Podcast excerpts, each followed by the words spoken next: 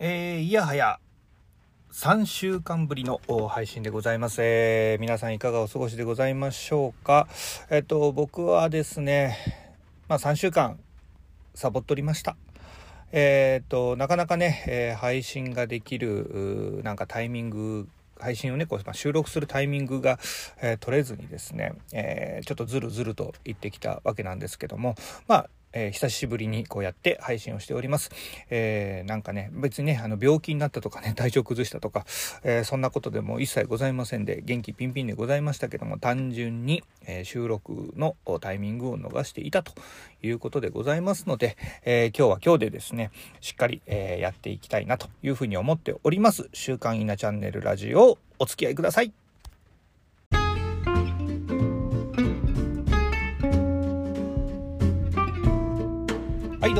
でございます、えー、福岡でコミュニケーションや情報伝達に関わる仕事をしております。えっ、ー、とね先ほども言いましたけども3週間ぶりの配信でなります。えっ、ー、とね、え単純に、え収録のねタイミングを逃していたわけなんですけどもまあこの3週間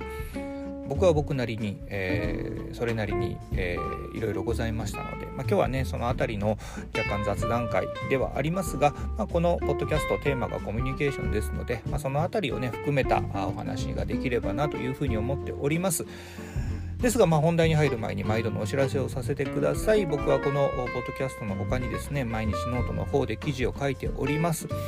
ノートの方はですね、えーまあ、サボりもせず、えー、引き続き毎日書いておりますので、えー、こちらの方もね、ぜひね、えー、読んでみていただきたいなと思っています。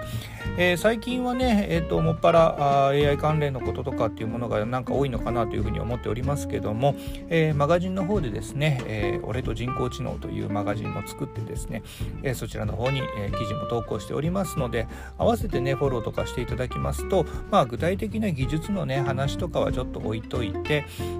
えー、コミュニケーションをね、えー、人工知能を使うことでどんなコミュニケーションが生まれるのかみたいな視点でね、えー、様々なトピック取り扱っておりますので、よかったらそちらの方も覗いてみてください。イナチャンネルスペースノートで検索をかけていただくと何か記事引っかかるかなと思いますのでお願いいたします。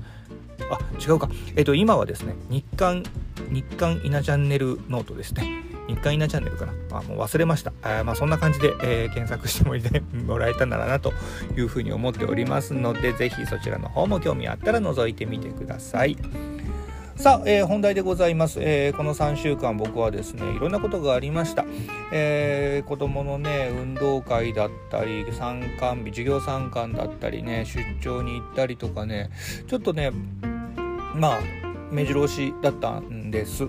えっ、ー、とでね、まあ、その辺りからねちょっと思ったことをね話をしてみようかなと思っておりますけども、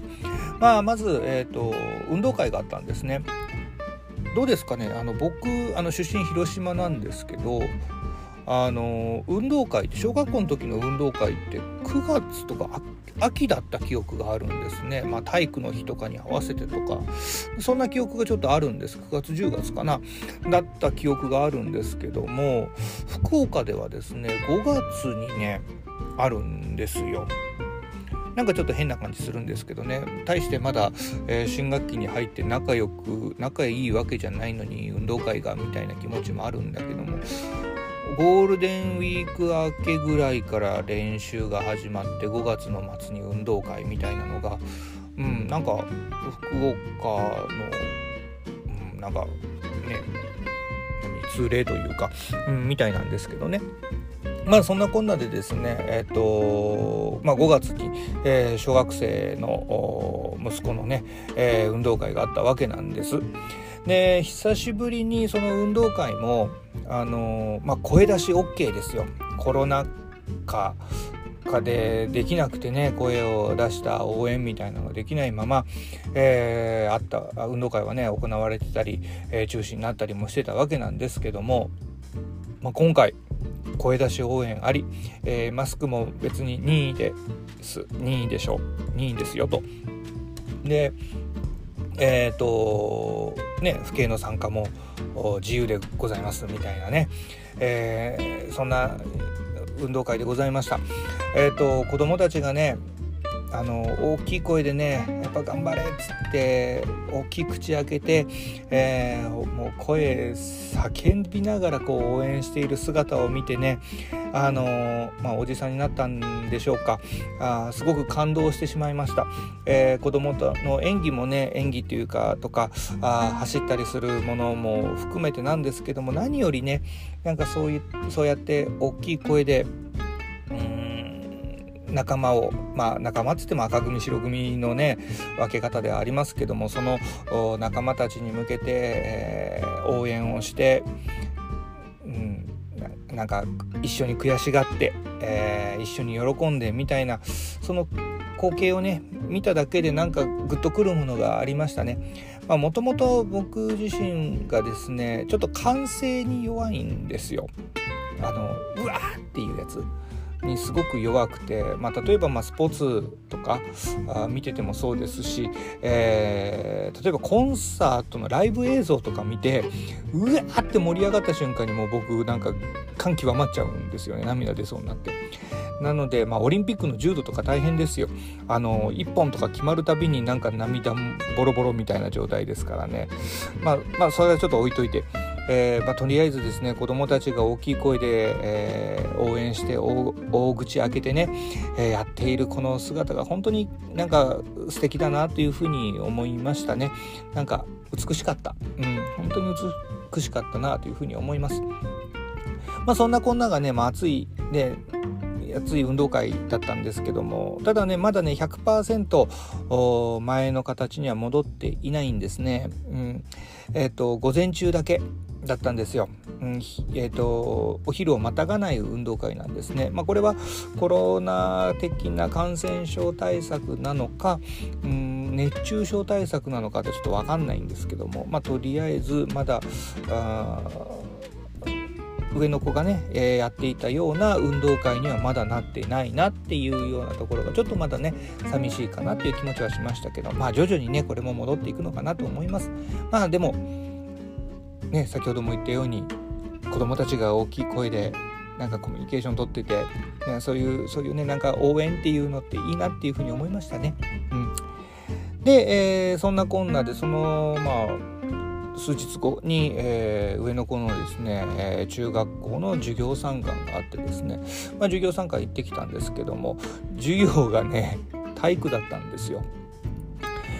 体育の授業参観ってなかなか面白いもんですね。うん、あのー、うん、まああんまりね運動神経いい方じゃないんでうちの上の子は。なんかなかなかどんくさい感じでもなんか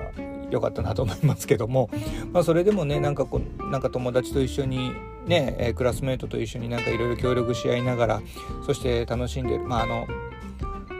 あのね誰にいたのか分かんないんですけどもすごくこうコミュ力高いんですよねうちの上の子が。まあ、それもあって、えー、なんか子供あの友達たちとですね、えー、いい関係を築いていてでそれをそれもねあのしっかり何声出しちゃダメとかねそんななしになってきましたんでねいい、えー、友人ができているなというところでもなんかどんどんねちょちょっと寂しい気持ちもありましたけどもまあそんなまあそれが成長ってもんでしょうからね。まあそんな気持ちにもなりましたという感じでした。そして、えー、先ほども言いましたけどもちょっと出張がありましてですね東京の方に久々に行ってきまして。えー、東京の方ではですね、えーとまあ、久しぶりに、まあ、これも4年ぶ3年ぶり4年ぶりぐらいですか、えー、まあ、尊敬する方々とのお食事をさせていただいたわけでございます。あのまあ、お一人はですね、えーと、エラウェブアーキテクツという、えーまあ、YouTube の番組、まあ、チャンネルですねをされています坂本さんという方、えー、それから同じくポッドキャストでね「えー、よかった探し」っていうねポッドキャストをされています、えー、リコさんですね、えー、このお二人とお食事をさせていただくにあたって、えー、まあ、僕と後輩であるうんまあ、通称カモコと呼んでますけども、えー、その1人女の子をね、えー、呼んで4人で食事をさせていただきました。でいろいろ終わった後にねその後輩のカモコからですねふと言われたのが、まあ、そのそいつはあの僕のことは兄さんって言うんですけどね。兄さんがあのいつもね兄さんはあの私たちの相談に、えー、いろいろね、えー、聞いてくれながら乗ってくれていろんなアドバイスをくれるけどもそういうのをまあ言ったらアドバイスをされている兄さん初めて見ましたみたいな。あ言われたらそうやなと思ってですね。えー、本当に坂本さんとかリコさんとかっていうのは本当に僕にからこういろんなあ言語化できていないことを、えー、いろいろ引き出してくれてですねいろんなアドバイスをアドバイスというかね、えー、助言だったり、えー、僕の言語化できないところを言語化していただいたりとかって本当にありがたいお二人で、えー、なんかすごくほんなんだろうな勝手になんかメンターのような形で自分はたまにあの受け取ってはいたりするんですけども。まあそんなこんなでですねそういうやり取りもしっかりお酒をたんまり飲みながらですね、えー、ギャーギャー騒ぎながらお話ができて大笑いしながらできたのは本当に嬉しいことで、まあ、これがねあのー、なんだろうまあその気兼ねなくというかですねあのーかもちろんね感染症対策っていうのは基本的なものはしているとは思うんですけどもなんか過度に、えー、ビクビクせずにですね、えー、気持ちよくそういった形ができたっていうのはなんか少しずつですけども前の生活っていうものに戻ってきているのかなというような印象を受けました。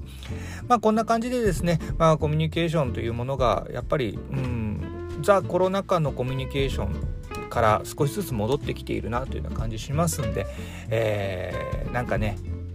新しい、生活様式というものもありましたけどもまあ、うん、前のものに加えてねもうなんか何行ったり来たりじゃなくてねあのいろいろこう拡張していけるような感覚でいたらいいのかなというふうにも思っています。まあねなんかすごくいい、えー、日々をね過ごしながらと言いながらこういう配信の収録タイミングを逃してしまっていたというのが現実問題でございましたのでまあそんなことが今後ないように、えー、また引き続きやっていきたいなというふうに思っております。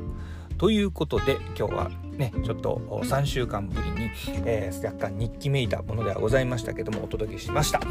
えー、またね、えー、コミュニケーションのテーマに喋、えー、っていきますのでよかったら引き続き聞いてやってください週刊稲チャンネルラジオお相手は稲本でした。